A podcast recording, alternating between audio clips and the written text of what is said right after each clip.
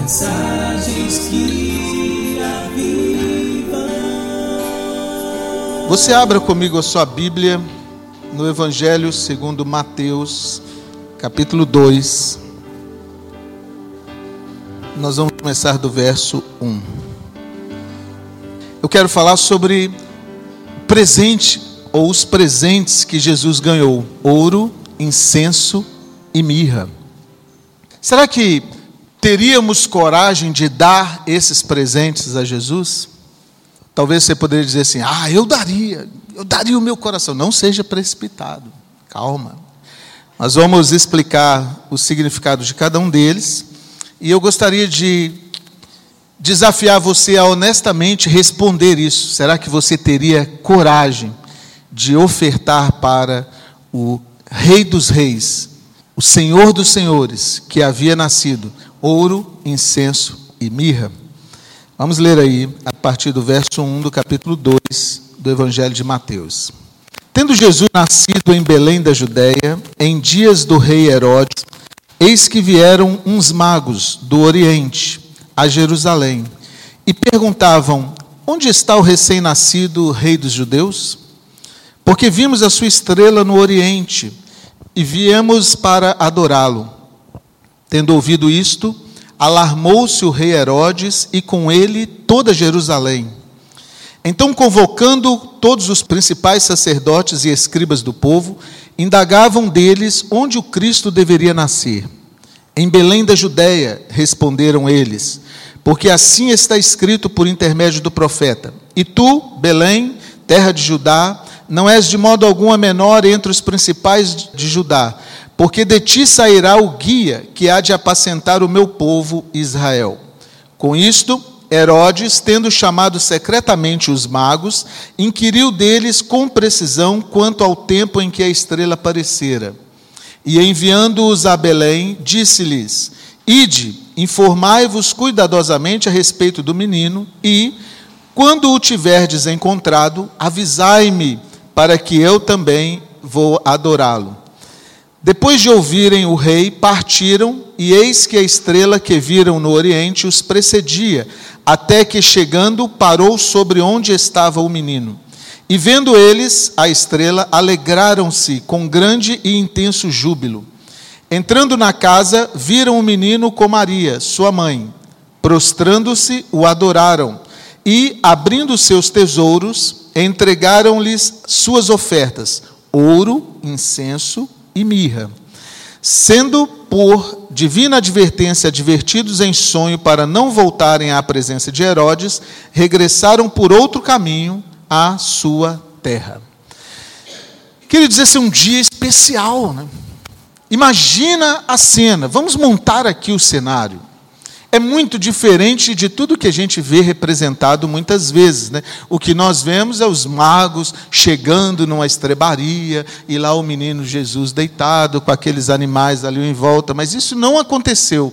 Você notou que quando os magos chegaram, ele estava na casa, olha aí, se você olhar verso 11, diz assim: entrando na casa, viram o menino.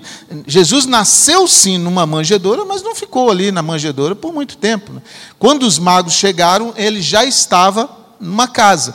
Mas na figura que nós vemos muitas vezes pintada em quadros, muitas vezes colocada nos presépios, nós temos o menino, a mãe lá, é, meio que ainda deitada de resguardo, e aí os, os reis chegam e encontram aquela cena ali. Mas não foi bem assim.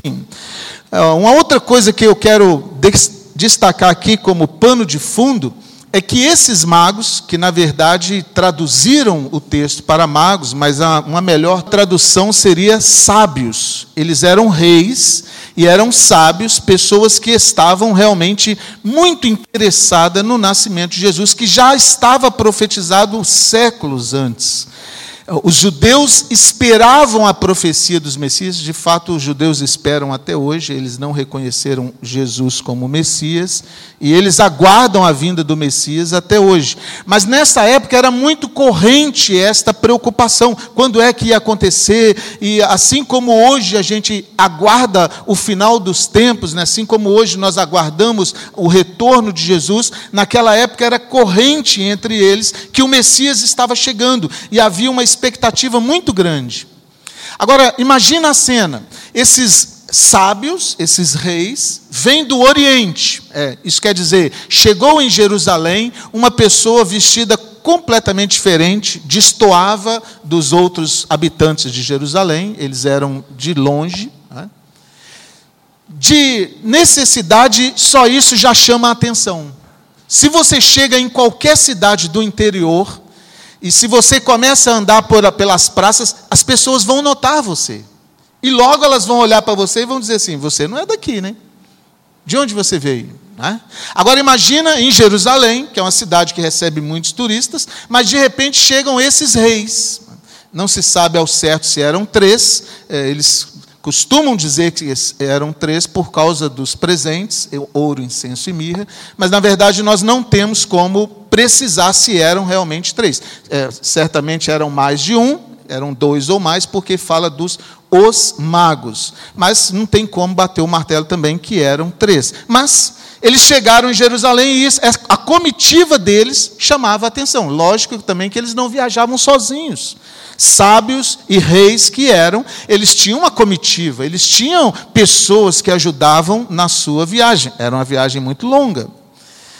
Quando chegam em Jerusalém, porque os reis, é, protocolo até de reis, eles vão direto a Herodes, que era o rei daquela época ali é, da Judéia. E quando eles chegam a Herodes, veja bem como que a grande maioria das pessoas mal interpretam o Natal. A grande maioria das pessoas, meu amado, não sabe exatamente o que é o Natal.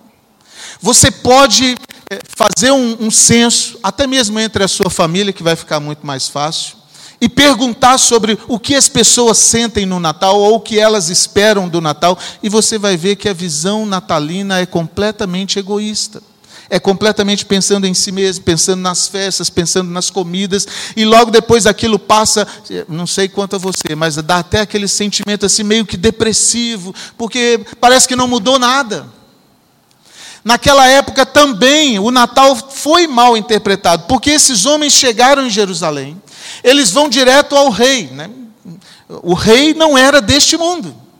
Jesus depois fala isso para Pilatos, né? lá em Marcos, é, perdão, em João 18, ele, Pilatos fica interrogando Jesus: Você é rei? Você é rei? Ele falou assim: Eu sou, mas o meu reino não é deste mundo. E as pessoas até hoje não entendem que o Rei dos Reis, o Senhor dos Senhores, não é rei deste mundo. Nós temos uma facilidade muito grande de entender o Natal ou pensar no Natal como se fosse deste mundo, como se fosse uma coisa assim, olha, montada como um presépio. E esses reis também, eles mal interpretaram isso, tendo ido a Herodes. Eles foram procurar de rei para rei, né? Olha, nós sabemos que nasceu um rei aqui. Só que Herodes é uma figura de Satanás. Herodes é contrário à vontade de Deus. Tanto é que, logo depois, enciumado, Herodes manda matar as, as crianças de dois anos para baixo, tentando acertar o rei dos reis que teria nascido. Mas essa é uma má interpretação do Natal. Mas o que eu quero chamar a, a sua atenção é está aí no verso 2, olha. E perguntavam: onde o recém-nascido rei dos judeus? Porque vimos a sua estrela no Oriente e viemos para adorá-lo. Tendo ouvido isso, alarmou-se o rei Herodes e com ele toda Jerusalém. Meu amado, toda a cidade de Jerusalém tomou conhecimento que havia nascido ali o Rei dos Reis. E ninguém acompanhou os reis ou os sábios até onde o menino tinha nascido. Você pode imaginar um negócio desse? Imagina, esses homens chegaram lá, criaram um alvoroço em Jerusalém, Herodes ficou super preocupado, a população é, de Jerusalém ficou super preocupada.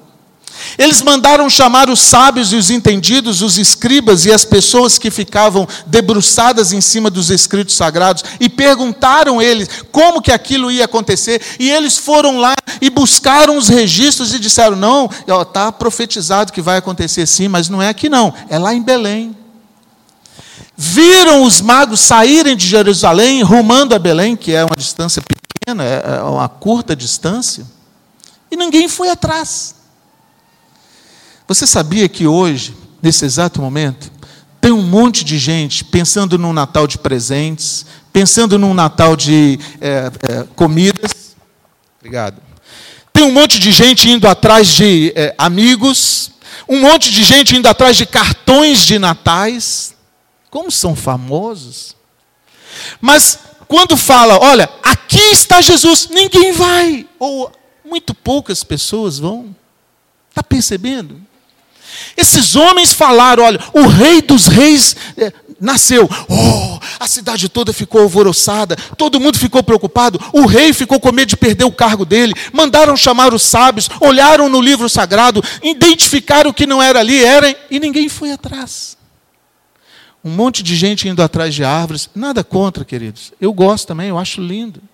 Nada contra os shoppings lotados. Nada contra ganhar presentes. Ainda dá tempo, se você quiser me presentear, eu vou receber com o maior cuidado. Mas não é isso o Natal. Pessoas estão indo atrás de coisas diferentes. Quando nós falamos, ali está o Rei dos Reis. Ah, não, aquele lá não, não quero. Mas os shoppings estão lotados. Cartões de natais se esgotaram nas prateleiras. Comidas, um monte vai para o lixo daqui a pouco, porque não vai servir mais para lugar nenhum, enquanto tem um monte de gente morrendo de fome. É ou não é verdade? Somos ou não somos ludibriados muitas vezes com a mensagem do Natal e não entendemos verdadeiramente o que é o Natal. Jerusalém ficou alvoroçada, mas ninguém foi atrás dos reis. Se você olhar aí comigo, é, verso 4. Então, convocando os principais, aí viram tudo, Belém e Eufrates. Quando chega lá, verso 8. E enviando-os a Belém, lhes disse: Ó, vai lá vocês. Vê lá como que é isso. Vê lá aonde foi que ele nasceu, depois volta aqui e me avisa onde que foi, porque eu quero ir adorar também. Mentira. Ele queria ir lá exterminar Jesus. Verso 9: Depois ouvindo, ouviram o rei, partiram, e eis que a estrela no oriente. Eu até fiquei pensando nesse verso é, aqui, verso 9. Se a cidade tivesse ido atrás desses sábios, se realmente Herodes tivesse mandado uma comitiva, certamente essa estrela não ia brilhar de, de novo no horizonte. Certamente, porque iria denunciar onde Jesus estava. Certamente esses reis nunca teriam visto, porque o Espírito de Deus não ia permitir que essa comitiva fosse até lá. Mas nem precisou, amados. Logo que eles saíram de Jerusalém, a estrela de novo apontou o caminho e eles alegraram-se ao ver as estrelas. Quantas pessoas enxergando um monte de lâmpadas, mas não têm a alegria de enxergar a verdadeira luz do Natal, que é Cristo. Percebendo?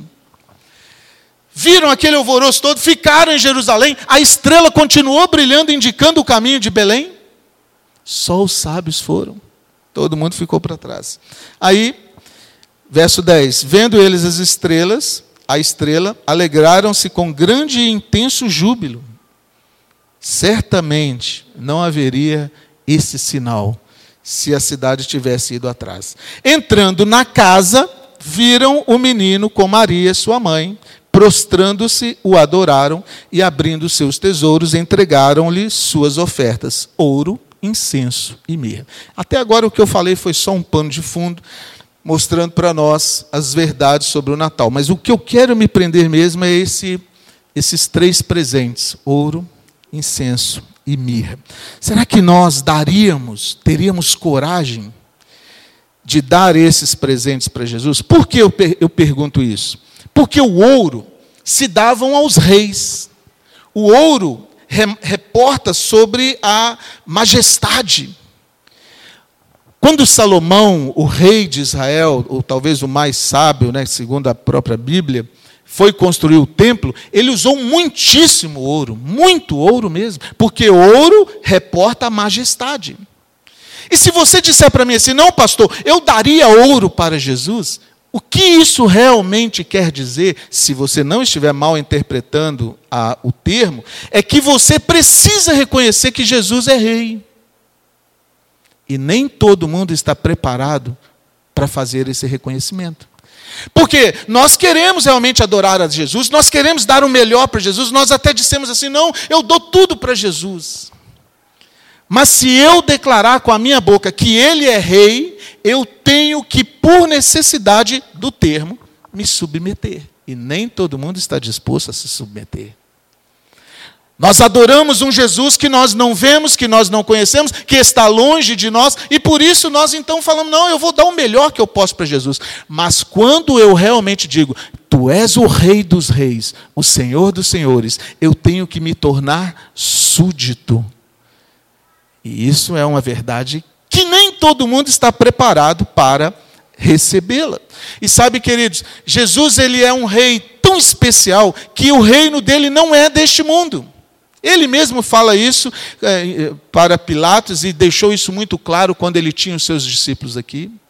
E ele faz uma, ah, uma forma tão séria sobre esse reinado que não é deste mundo, que ele diz assim: quem quiser ganhar neste mundo vai perder um reinado de lá. O reinado de Jesus não é só, não é deste mundo, mas ele não tem nada a ver com este mundo. De fato, ele é contrário a este mundo. Quem quiser ganhar alguma coisa neste mundo, vai perder do lado de lá. Isso está em Marco, Marcos 8, 35, que ele diz assim: quem quiser salvar a sua vida, vai perder. Não é só que o reino de Deus não é deste mundo, o, o reino de Deus não tem nada a ver com este mundo. Foi o que Jesus falou para Pilatos: o meu reino não é deste mundo. E sabe, querido, se eu quiser ganhar o reino que Jesus veio trazer para nós, eu tenho que abrir mão deste reino aqui. E é por isso que eu estou dizendo que nem todo mundo está disposto a abrir mão. Nem todo mundo está disposto a entregar o ouro para Jesus, porque nós gostamos do poder. Nós gostamos de dar ordens. Nós gostamos de nos sentir poderosos. É ou não é verdade? Sejamos honestos. Mas na oração que Jesus nos ensinou, que está lá no Mateus capítulo 6, Jesus fala assim: Pai nosso que estás nos céus, santificado seja o teu nome. E depois ele diz assim: Seja feita a tua vontade, aqui na terra, como ela é feita nos céus. Olha que expressão linda, meu amado. Pai, seja feita a tua vontade aqui nesse reino terreno, como a tua vontade é feita no reino celestial. Nós oramos muitas vezes, ou fazemos muitas vezes essa oração, sem perceber o que nós estamos falando. Mas se nós honestamente olharmos com cuidado o texto, o que nós estamos dizendo é: Pai, eu abro mão do direito de governo deste mundo, para que a vontade do Senhor seja feita aqui, como ela é feita no céu. Nem todo mundo está disposto a fazer isso, amado. Como que é a vontade de Deus no, no céu? Haja e ouve, faça e fez-se. Como que é a vontade de Deus na sua vida? Filho meu, não faz desse jeito. Eu vou fazer. Ou não é verdade? Filho meu, não é bom dizer falso testemunho contra o teu próximo. Mentirinha pequena não tem nada a ver.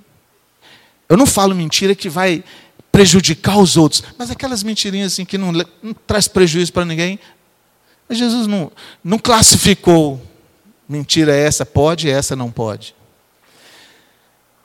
Como que é a vontade de Deus no céu? Honra teu pai e tua mãe. Ah, mas minha mãe está querendo fazer isso, eu não vou falar nada com ela, senão ela não vai deixar. Seja feita a vontade de Deus aqui na terra, é obediência irrestrita aos mandamentos, meu amado. Eu não posso selecionar os mandamentos como se fossem sugestões, não são dez sugestões, são dez mandamentos. Você está disposto a entregar o ouro para o Rei dos Reis? Isso é entregar o governo da sua vida para Ele. Isto é se submeter completamente à palavra de Deus. Ah, pastor, mas eu não conheço toda a Bíblia, eu não leio. Para eu entregar o ouro como presente ao Rei dos Reis, eu preciso conhecer. Quem não lê se torna refém daquele que diz que leu. A maioria das pessoas não entregam ouro para o rei dos reis, porque não leem a Bíblia. Então são reféns de Herodes, são reféns de, de vários outros personagens. Eu confesso para você, amados, até os meus 19 anos, todos esses personagens eu só conhecia dos filmes. Sexta-feira Santa, aqueles filmes de Natal que a gente assiste. Nunca tinha lido a palavra de Deus, nunca tinha visto com os meus próprios olhos. Eu sabia de coisas que me contavam. Depois eu descobri que a maioria delas não era bem assim. Quem não lê se torna refém daquele que disse que leu. Entregar o ouro para o Rei dos Reis significa: Senhor, eu abro mão do governo da minha própria vida.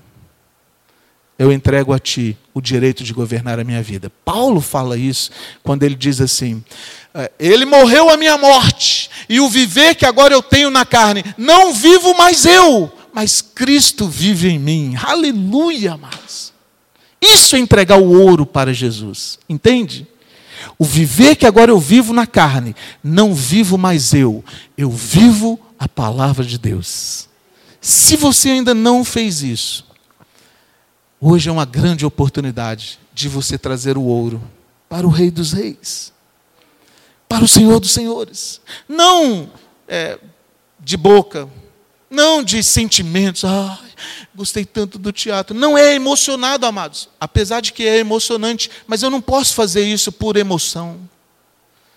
Eu tenho que estar muito consciente. E isso é uma outra é, dificuldade que pessoas têm ao trazer o ouro, porque a gente põe as emoções na frente.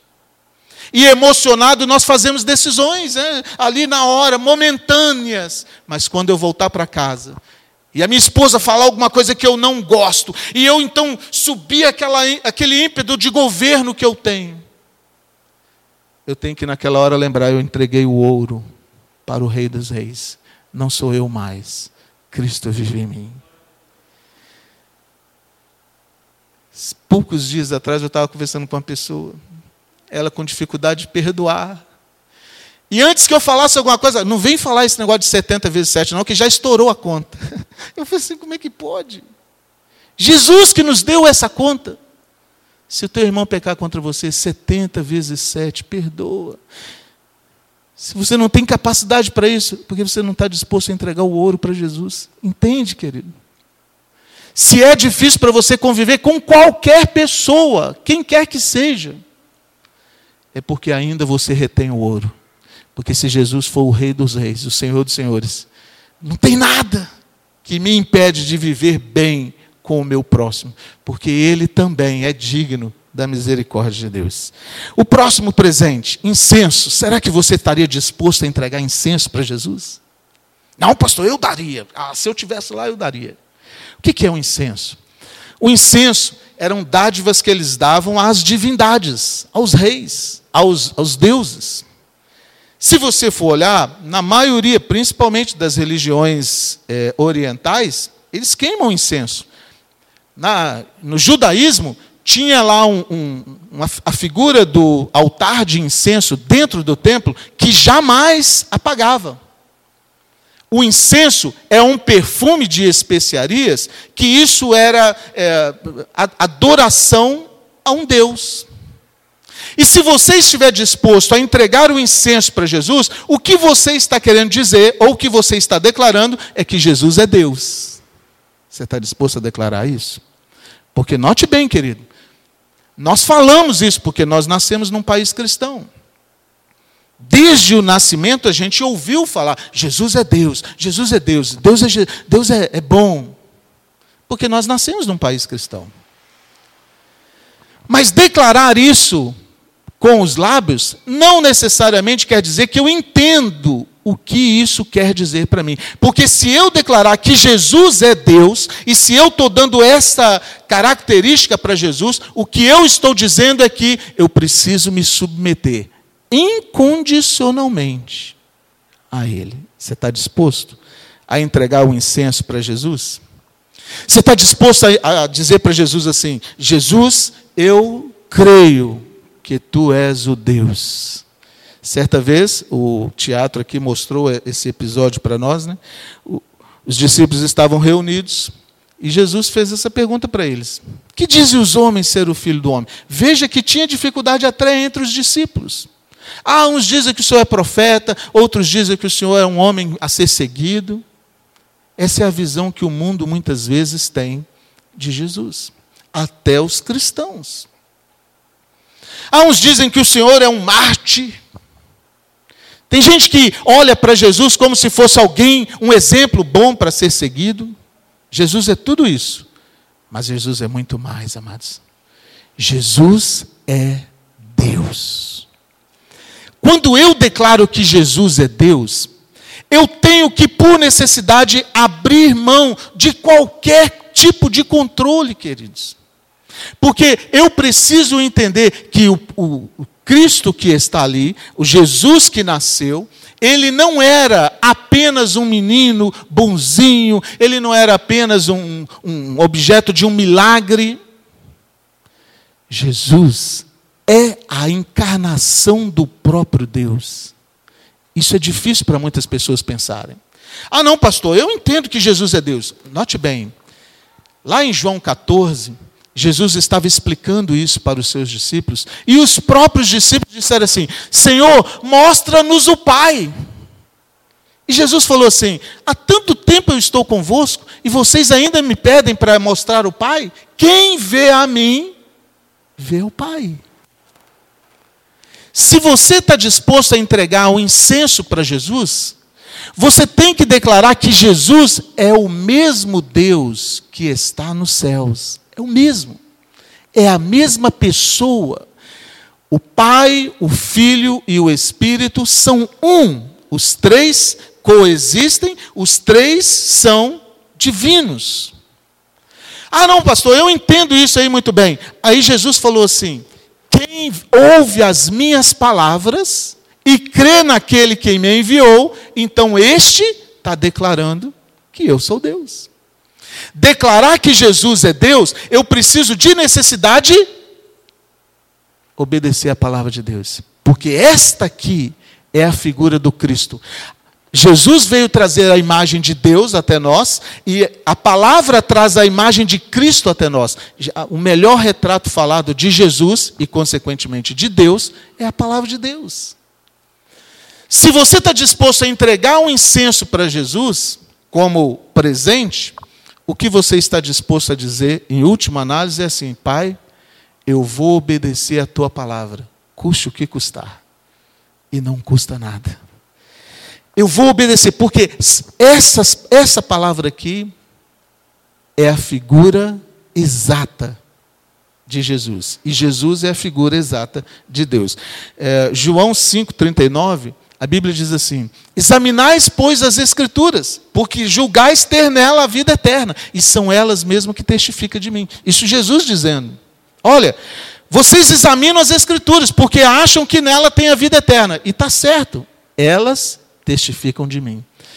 Se você estiver disposto a entregar incenso para Jesus, você tem que estar disposto a dizer assim: eu vou me submeter a essa palavra até o fim. Eu não posso negociar princípios, eu não posso mudar, porque a Bíblia diz que quem alterar qualquer coisa aqui será mudado também o seu lugar do reino, você não vai para o céu. Há uma necessidade de adorar irrestritamente a palavra de Deus. E João 14, 21, Jesus fala assim: Aquele que tem os meus mandamentos e os guarda, é esse que me ama.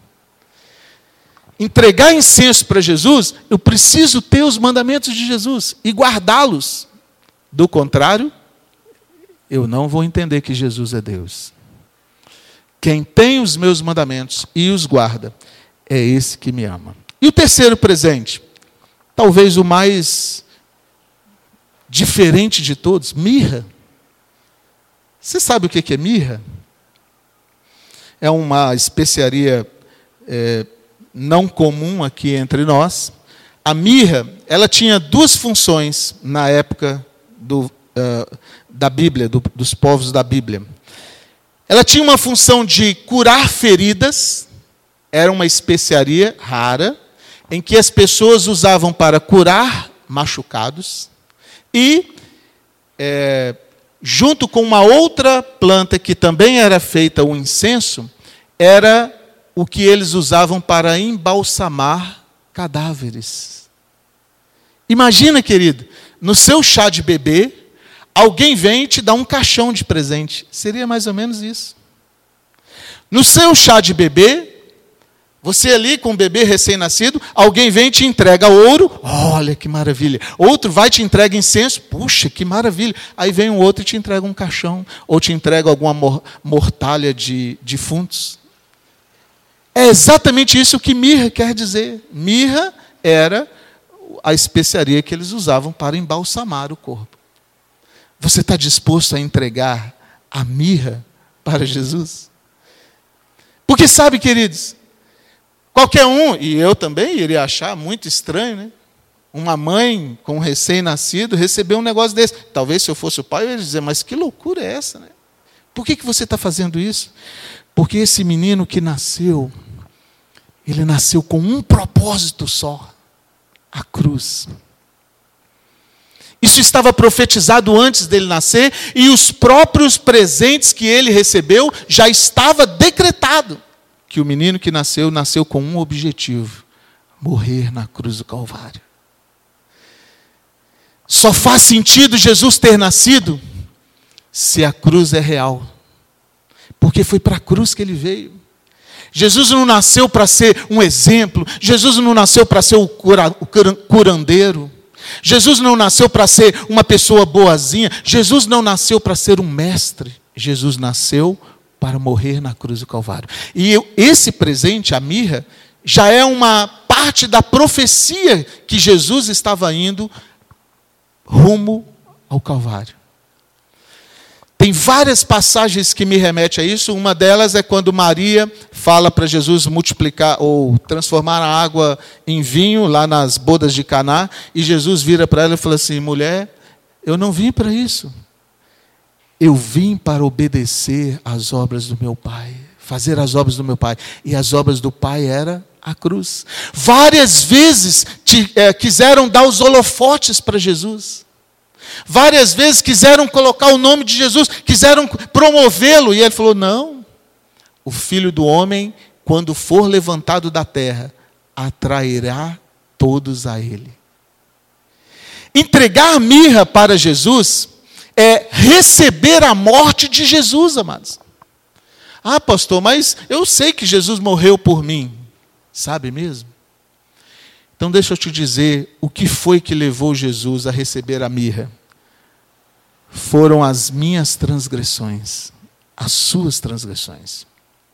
Jesus veio aqui rumando para a cruz porque o homem pecou. Não fosse o pecado, não teria cruz. A cruz é o preço que foi necessário para o meu pecado. E a Bíblia diz em João 3,16 que Deus amou a mim de tal maneira, amou você de tal maneira, que não tendo outra forma de te salvar, Ele enviou o Filho. E a mirra denunciava: veio para morrer por causa de você. Ah, pastor, eu entregaria a mirra. Entregaria mesmo. Então você tem que entender que quando você transgride o mandamento de Deus, você está de novo crucificando o Filho de Deus. Hebreus fala isso.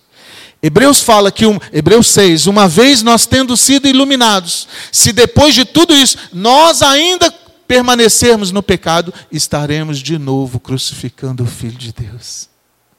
Se você diz, que está disposto a entregar a mirra para Jesus.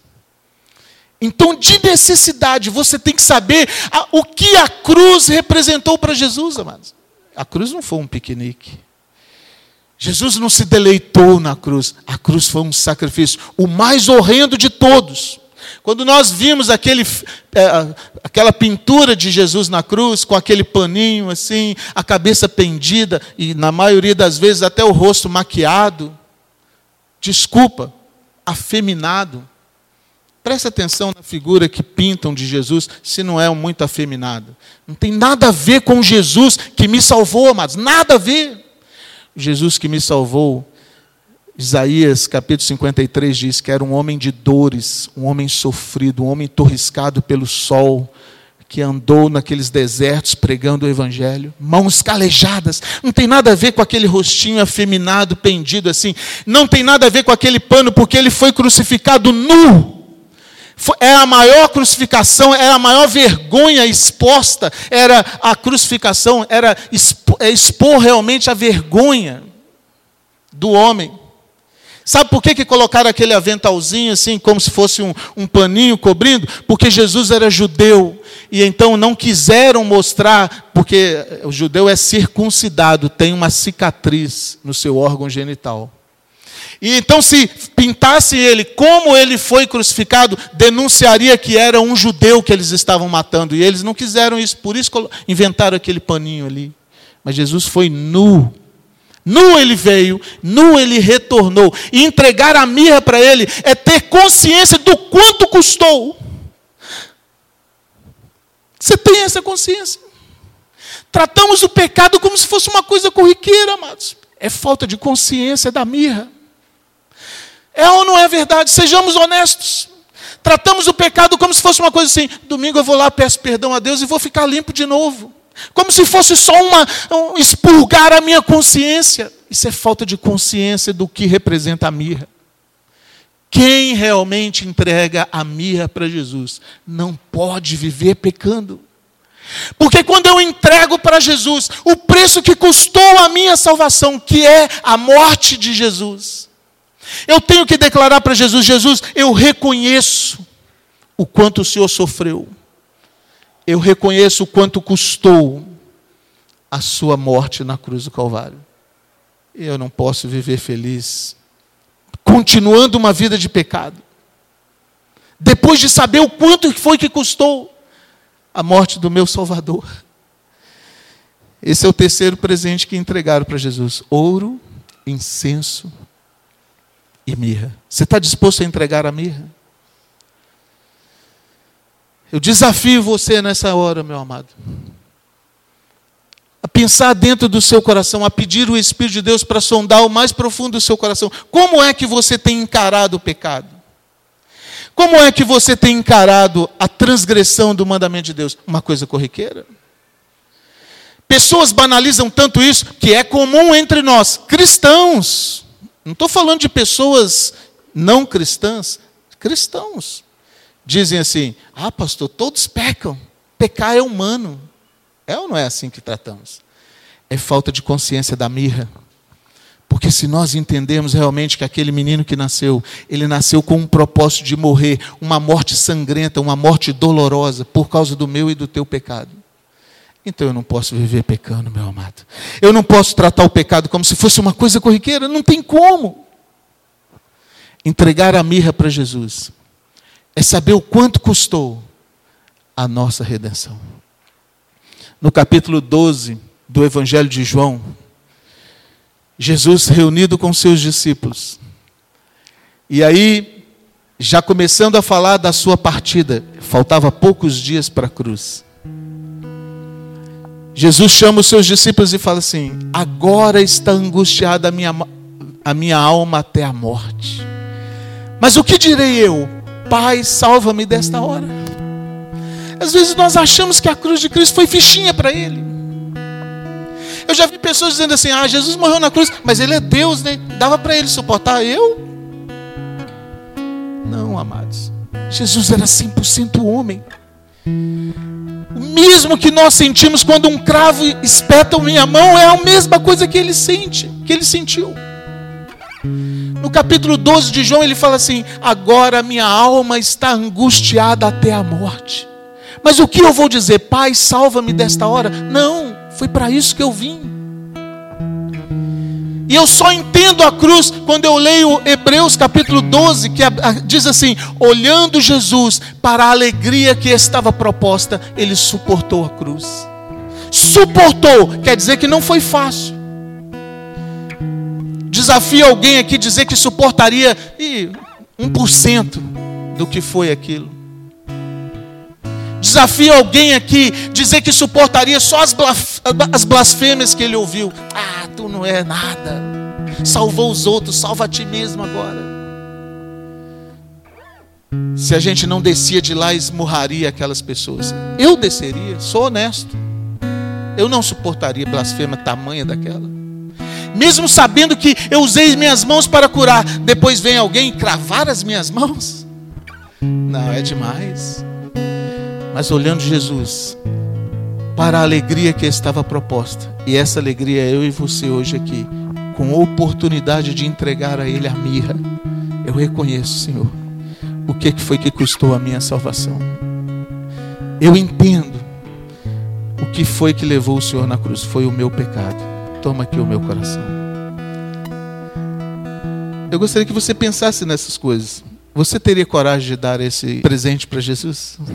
Seja honesto, amados. E se você estiver disposto a dizer que entrega esses presentes para Ele, esteja preparado para morrer, porque Ele disse: quem quiser ser meu discípulo, negue-se a si mesmo. Não tem como entregar esses presentes para Jesus e continuar a mesma pessoa.